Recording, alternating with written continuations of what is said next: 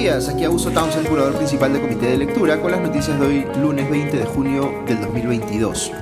Espero hayan tenido un buen fin de semana y hayan pasado bonito eh, el Día del Padre eh, y también hayan podido sintonizar anoche Comité de Domingo, nuestro programa dominical que se transmite vía YouTube y otras plataformas. Estuvo muy interesante, por ejemplo, el segmento en el que Ale Costa conversó con Carla Gamberini de Más Educación sobre las implicancias de este proyecto de ley que el gobierno prefirió no observar, que permite la intervención de los padres de familia en los textos escolares.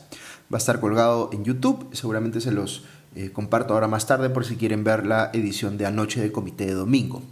Pero vamos rápidamente con las noticias de hoy, porque quiero tener tiempo también al final de este podcast para abordar en el espacio de la reflexión del día la polémica que se ha generado eh, eh, en torno a la decisión de una eh, cadena de cines, Cineplanet, de poner una advertencia en la película Buzz Lightyear, señalando que esta contenía, entre comillas, ideología de género. Así que más adelante, al final del podcast, les voy a hablar eh, sobre esto, pero empecemos con los temas políticos. Anoche los programas dominicales mostraron varias denuncias, una de ellas difundida en Cuarto Poder, eh, apunta que el presidente Castillo habría estado trabajando con el líder de las rondas campesinas, Sergio Muñoz Sánchez, como si este fuera eh, una suerte de asesor no oficial.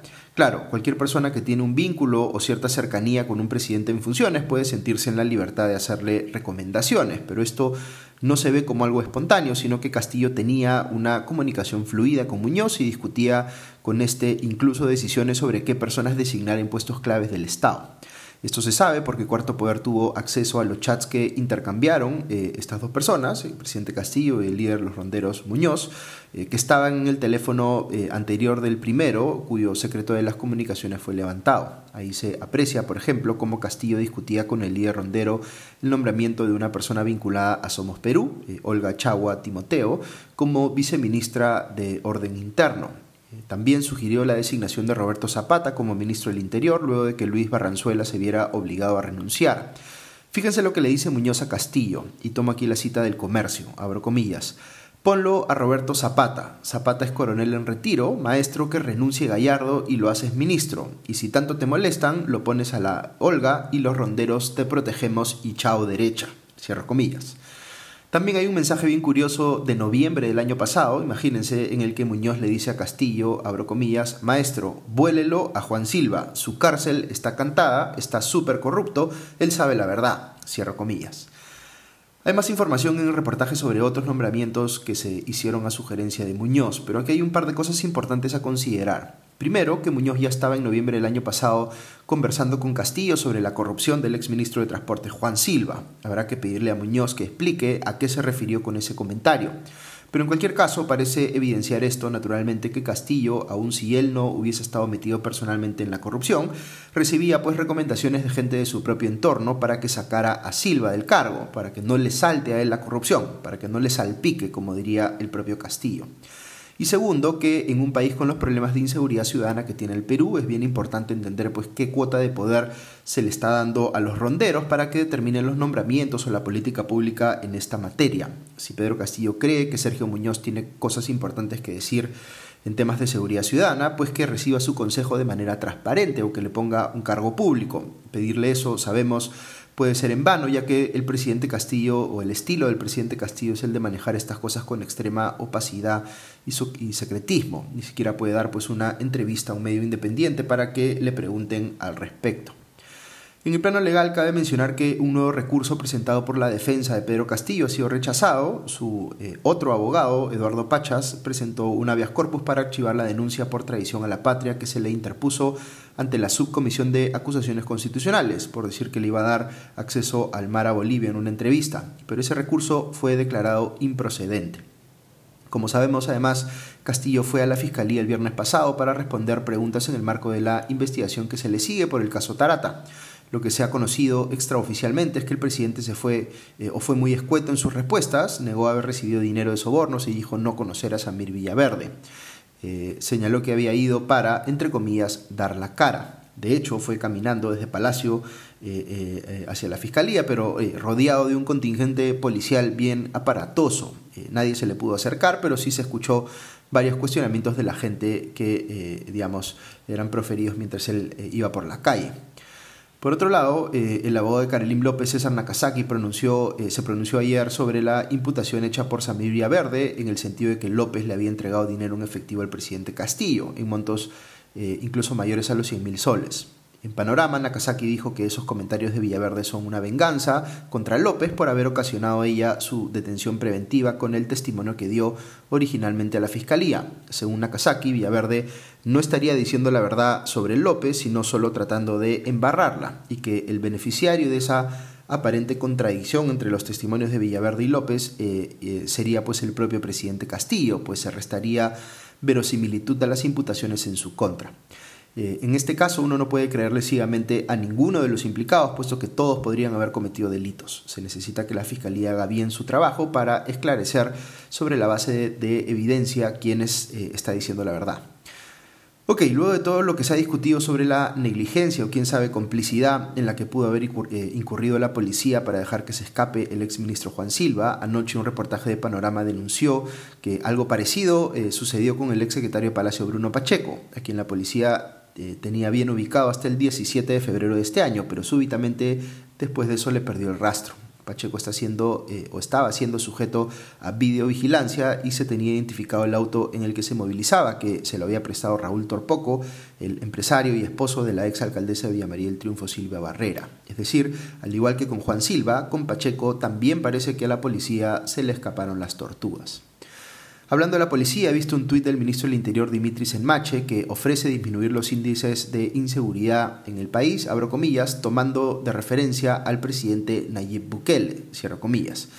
De verdad, eh, debo decir que me sorprende la cantidad de personas en el Perú, de distintos espacios del espectro ideológico, que reivindican al presidente salvadoreño Bukele como referente en distintas materias, sin considerar pues, las evidentes eh, violaciones de derechos humanos que está cometiendo su gobierno en El Salvador y el hecho de que se comporta como un aspirante a, eh, dictador, irrumpiendo incluso en el Congreso de su país con las Fuerzas Armadas. No podemos pues estar tan caídos de referentes que Bukele sea una opción omnipresente. Será pues que en el Perú la mano dura sigue siendo más seductora para algunos que la democracia. Esto es particularmente grave en el caso de un ministro del Interior que tiene pues al alcance las herramientas para reprimir a la ciudadanía si es que realmente quisiera hacer lo que está haciendo Bukele. En el Congreso, una denuncia de punto final de Latina mostró cómo Podemos Perú, el partido de José Luna Galvez, eh, eh, digamos, en él se comercializan los puestos de regidores en las listas para las siguientes elecciones subnacionales, como si todo fuera un negocio, y hasta se estafan entre ellos. Mostraron el caso de Juana Pichigua, a quien se le había pedido 50 mil soles para obtener el número 2 en la lista de regidores de Podemos Perú para la alcaldía de San Juan de Miraflores. De hecho, hay audios entre quienes, eh, quien postula como alcalde para ese distrito, Roger Parra, y Pichigua y su hijo Harold Dinga, eh, en los que finalmente Parra les dice que pese a pagar eh, no les iba a poder dar el número 2 porque José Luna prefería poner a otra persona con ese número. Parra ha salido ahora a intentar limpiar a José Luna diciendo que usó su nombre pero que él no sabía nada. En fin, nunca pues un caso más evidente de cómo la política es un negocio para algunos. Y hay que hacerse aquí una pregunta clave. ¿Por qué una persona pagaría 50 mil soles para ganar poco más de 2 mil soles como regidor o regidora? Pues naturalmente uno sospecharía que esa persona está buscando obtener un beneficio de ese cargo que no se agota en el sueldo y que podría tener que ver pues con actividades ilícitas. Luego, en Cuarto Poder vi también una denuncia contra varios militantes de Somos Perú, entre ellos su secretario general Mario Fernández Garibay, que están contratados como asesores en el Congreso, pero que no van a trabajar este último. ¿Qué es lo que ocurre aquí? Pues no, no creo que sea el único caso, sino que es hasta cierto punto una eh, costumbre difundida en el Congreso que los parlamentarios que salen elegidos les dan pues los cargos de asesores a otros integrantes de sus partidos que no pudieron ser reelegidos o que tienen una expectativa de conseguir un sueldo, aprovechando pues la pequeña cuota de poder de sus bancadas. Eh, esto no tendría nada de malo si de verdad trabajaran como asesores, pero como muestra el reportaje de Cuarto Poder, todo parece ser pues una fachada. Están contratados como tales, pero no trabajan como asesores, solo reciben el sueldo. Esto está mal. Si no van a hacer el trabajo, entonces el Congreso no tendría por qué pagarles ese sueldo.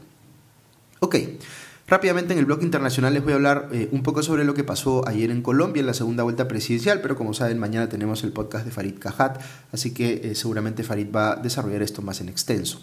La contienda estuvo reñida, pero no resultó tan pegada como eh, sucedió acá con Pedro Castillo y Keiko Fujimori. El candidato de izquierda, Gustavo Petro, se impuso sobre el candidato de derecha Rodolfo Fernández por casi 50 puntos y medio frente a 47 y un poquito más que alcanzó Hernández eh, al 97% del conteo. Recordemos que en Colombia el voto no es obligatorio sino voluntario. Desde mi óptica, eh, ambos candidatos representaban posiciones extremas, solo que a lados distintos del espectro ideológico. Eh, ciertamente debe haber sido una elección trágica para muchos votantes colombianos moderados, pero ciertamente había gente también impulsando firmemente ambas candidaturas, evidenciando pues cómo se ha venido polarizando los escenarios políticos en varios países de la región, el Perú incluido, y cómo el centro ha terminado saliendo de carrera. Eh, lamentablemente desde mi óptica, eh, siendo yo o percibiéndome yo más eh, al centro que cualquier estados alternativas que se estaban disputando la elección en Colombia, por ejemplo. Quienes están a la izquierda en Colombia naturalmente celebran al que será oficialmente el primer presidente de ese perfil político, digamos, en la historia de ese país. Eh, eh, y también el hecho de que su vicepresidenta sea la primera mujer, eh, digamos, afrocolombiana que puede alcanzar un cargo de esa importancia, que yo sí creo que es una cosa importante que celebrar. Eh, sin embargo, Petro, hay que decirlo, no es un outsider. Ya ha sido alcalde de Bogotá entre el 2012 y el 2015, eh, cargo del que fue, dicho sea de paso, destituido, y también ha sido senador. Eh, antes de eso, en los 80, fue militante del grupo guerrillero M19. Esta ha sido su tercera campaña presidencial y la primera exitosa, como les decía. ayer en las redes sociales algunos anotaban la diferencia entre Colombia y Perú, ya que rápidamente Rodolfo Hernández aceptó su derrota electoral y felicitó a su rival. Pero lo cierto es que quien eh, había estado hablando antes de la segunda vuelta sobre un supuesto fraude en su contra era justamente Petro. ¿no?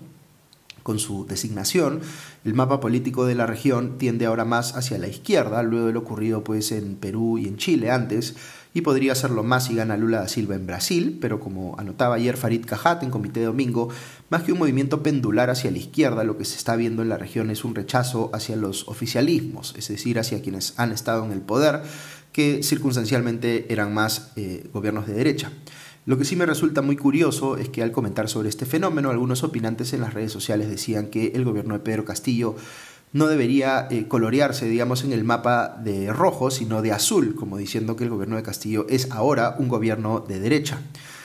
Digamos que puedo entender que eh, con los cuestionamientos que ahora pesan sobre Castillo, la izquierda peruana, a excepción de la izquierda serronista y quién sabe por cuánto tiempo, eh, quiera ahora pues desmarcarse del gobierno de Castillo, pero de ahí a decir que ahora es un gobierno de derecha hay pues un salto lógico bien grande. Porque claro, cuando un gobierno se ve mercantilista o cuando recién eh, se dan cuenta de que lo era, pese a haber ignorado todas las señales anteriormente, para eh, la izquierda resulta más fácil equiparar mercantilismo con derecha. Y es verdad que hay un mercantilismo de derecha muy fuerte en el Perú, pero si algo nos ha demostrado este gobierno es que también hay un mercantilismo de izquierda muy fuerte en el país. Y en lugar de estar haciéndose los locos, creo que de ambos lados tendrían que ser hidalgos en reconocer que tienen el problema dentro. Ok. Hasta aquí las noticias de hoy, pero si quieren escuchar unos minutos más, como les había adelantado, quisiera compartir en este espacio eh, de la reflexión del día unos comentarios sobre la discusión que se ha generado en torno a la llamada ideología de género y el que hay una eh, cadena, el que una cadena de cines haya puesto una advertencia a sus clientes diciendo que una película para niños venía cargada de esta última. Eh, hay muchas cosas que discutir sobre esto, pero yo empezaría preguntándome si existe algo a lo que se le podría llamar ideología de género. Eh, un lado del debate dice que no, que se usa la palabra ideología para despreciar lo que en realidad es una defensa de la igualdad de género. El otro lado del debate declara no estar de acuerdo con esa posición y la llama ideología para transmitir pues que hay detrás de ella una intención política de cambiar la forma como opera la sociedad o los valores que la inspiran. ¿Quién tiene la razón? Lo que voy a decir aquí puede no ser del agrado de ninguno de los dos lados, pero es obvio para mí que esta es una discusión ideológica, y no digo esto como si fuese algo malo. Imaginemos que uno es un observador completamente externo, que no tiene ningún sesgo ni en favor ni en contra de ninguna de estas dos posiciones, y se topa con este debate. ¿Qué, eh, ¿Qué, pensaría que está pasando? Pues que está habiendo una confrontación de posiciones ideológicas. Por un lado, una ideología liberal progresista que busca que se reconozca como parte de la normalidad, que existan relaciones afectivas diversas que no se limitan al patrón eh, hombre-mujer basado pues en el criterio de sexo. Y por otro lado, una ideología conservadora de inspiración principalmente religiosa que considera la heterosexualidad como el único patrón posible para que la sociedad reconozca y le dé validez legal a las uniones afectivas. Fíjense que hasta aquí no he dicho que un lado tiene la razón y el otro no, simplemente he dicho que ambos lados están defendiendo posiciones ideológicas. Eso, repito, no tiene nada extraño. Lo que pasa es que en el uso coloquial del término, la palabra ideología tiene una connotación negativa muy fuerte, que yo pienso no debería tener. Se entiende por ideología eh, una suerte de contrabando intelectual, el que alguien esté pues tratando de engañar a las personas, haciéndoles querer algo perjudicial para ellas mismas, sin que se den cuenta de que eso está ocurriendo. Pero en toda discusión política hay un intento de proselitismo en alguna medida, una intención de convencer al otro de que eh, la posición que uno está defendiendo es la correcta. Entonces, el problema aquí no es que un lado del debate sea ideológico y el otro no, porque es obvio, al menos desde mi óptica, que ambos lados son ideológicos, eh, que ambos están tratando de generar convencimiento de que su posición es la correcta. Recordemos que ideología no es más que el conjunto de ideas, creencias y valores que comparte un grupo de personas. Todos servimos de una u otra forma a nuestras propias ideologías cuando participamos en un debate. Entonces el problema no puede estar en que un lado sea, entre comillas, ideológico y el otro no, porque ambos lo son. Eh, uno puede, por supuesto, estar más cercano a un lado del debate que al otro, y ahí entran a tallar indudablemente eh, sus apreciaciones individuales y subjetivas. Pero esta no es una discusión pública cualquiera, sino que tiene que ver o tiene una relevancia política eh, importante, porque las conclusiones a las que llega cada lado del debate suponen cosas distintas en lo que respecta al reconocimiento de derechos para personas en la sociedad. Entonces, esta no es una de esas discusiones en las que se puede decir, mira, pongámonos de acuerdo en estar en desacuerdo. Pues sí, estamos en desacuerdo, pero la sociedad, a través de la política pública y el marco legal, tiene que tomar decisiones respecto de qué derechos reconoce. Y por tanto, como sociedad, no podemos quedarnos en simplemente reconocer esa discrepancia, sino que tenemos que resolverla. Eh, y no podemos ponernos en plan de lo que yo digo es correcto porque yo lo digo, sino que tenemos que confrontar argumentos y sobre todo mirar la evidencia que respalda a cada lado. En este tema en particular yo entiendo de dónde viene la posición conservadora, pero estoy yo personalmente del lado de la posición liberal, porque, eh, eh, digamos, para mí los argumentos legales y científicos son más fuertes de ese lado. Creo que el ámbito de las relaciones afectivas se vincula con la libertad personal y que por tanto el Estado no debe entrar a regularlo, salvo en lo que favorece a las personas y eh, sin que aplique, digamos, reglas que sean discriminatorias, que establezcan diferencias donde no debiera haberlas. Y en el plano científico creo que hay evidencia sólida que muestra por un lado que la sexualidad no es binaria y por otro que sí se puede distinguir el concepto de género del concepto de sexo y reconocer en ese sentido que a medida que vamos entendiendo más vamos descubriendo lo diverso que es el mundo y lo diversa que es la normalidad y que eso más que calificarlo como bueno o malo simplemente es. Volvamos entonces al caso de la advertencia en el cine. ¿Qué propósito servía esa advertencia al decir que la película contenía, entre comillas, ideología de género? Pues para algunos el propósito podría haber sido informar a los padres que al verla sus hijos podrían ser expuestos a ideas con las, cuales, con las cuales ellos podrían no estar de acuerdo y que podrían querer darles pues ciertas explicaciones a sus hijos. Eh, algo parecido al rol que cumplen, digamos, los octógonos que ponen eh, en los alimentos, que te alertan sobre el consumo de algo que en cierta medida es nocivo para ti. Pero fíjense en las implicancias de este símil que les acabo de hacer. Es nocivo para una persona ver en una película o en la calle misma a una pareja homosexual, eso es per se ofensivo. Aquí está el, el quid del asunto, eh, no en que un lado sea supuestamente ideológico y el otro no, porque como les decía, ambos lo son. El problema está en que un lado del debate eh, tiene personas que no aceptan como normal la identidad o la mera existencia de quienes están del otro lado del debate. Como a muchos, a mí se me hace muy difícil validar una posición que no reconoce la igualdad en dignidad de otra persona por sus diferencias de género y por extensión tampoco su igualdad en derechos. No creo que debamos eh, subestimar la inteligencia y la empatía, sobre todo, eh, no solo de los niños, sino de las personas en general, que nos permite entender pues, que las personas somos diferentes en nuestra identidad y en nuestras decisiones, y que puedo ser yo distinto, tomar decisiones distintas, y no por eso me corresponde poner en entredicho la dignidad y la libertad de otros. Las personas no necesitamos octógonos, somos personas, no hay nada malo con nuestra identidad y nuestras decisiones individuales, solo podría eh, alguien cuestionarlas si en efecto generasen pues un daño indebido en alguien más. Y no cualquier daño, porque el sentirme ofendido porque alguien más vive su vida de forma distinta a como la vivo yo, eh, sin que eso me afecte más allá de, de ello, no es razón suficiente para pretender que el sistema legal establezca reglas discriminatorias en función de mis gustos. Repito, las personas no necesitamos octógonos ni en las películas ni en la vida misma. Podemos discrepar, podemos hacer vidas muy diferentes y sin embargo somos iguales en dignidad. Eh, reconocer eso no eh, o debiera eh, trascender a las diferencias en términos de ideologías políticas porque es simplemente un reconocimiento de un presupuesto básico de vivir en sociedad que es tratarnos todos como iguales dicho sea paso, en este tema que les acabo de, comentar, por supuesto va a haber personas que luego de escucharme seguirán en desacuerdo conmigo y eso está muy bien, podemos seguir conversando, este, son temas que es importante tratar. Pero también es importante considerar que eh, en este tema en particular, eh, liberales y progresistas, por ejemplo, tenemos ciertas coincidencias, pero no son tampoco coincidencias al 100%. Los progresistas tienen una mucho mayor disposición a que el Estado intervenga para poder corregir aquellas cosas que a ellos les parece eh, que están eh, mal en la sociedad, mientras que los liberales tenemos una mayor disposición a dejar que eh, esos problemas se resuelvan por obra de las personas mismas, sin intervención estatal, en el entendido de que esa intervención puede ser abusiva o generar que el problema empeore. Así que tampoco es que entre liberales y progresistas estemos 100% de acuerdo en los temas que tienen que ver, digamos, con libertades sociales, pero este, eh, digamos, sí hay una eh, coincidencia, al menos en cuanto a, eh, digamos, la defensa de la igualdad en derechos y la igualdad en, dignidad, que es un poco lo que he querido explicarles con esta reflexión que acabo de hacer. Ok, creo que lo vamos a dejar ahí por ahora. espero que estén muy bien, que tengan una buena semana y ya nos escuchamos pronto. Adiós.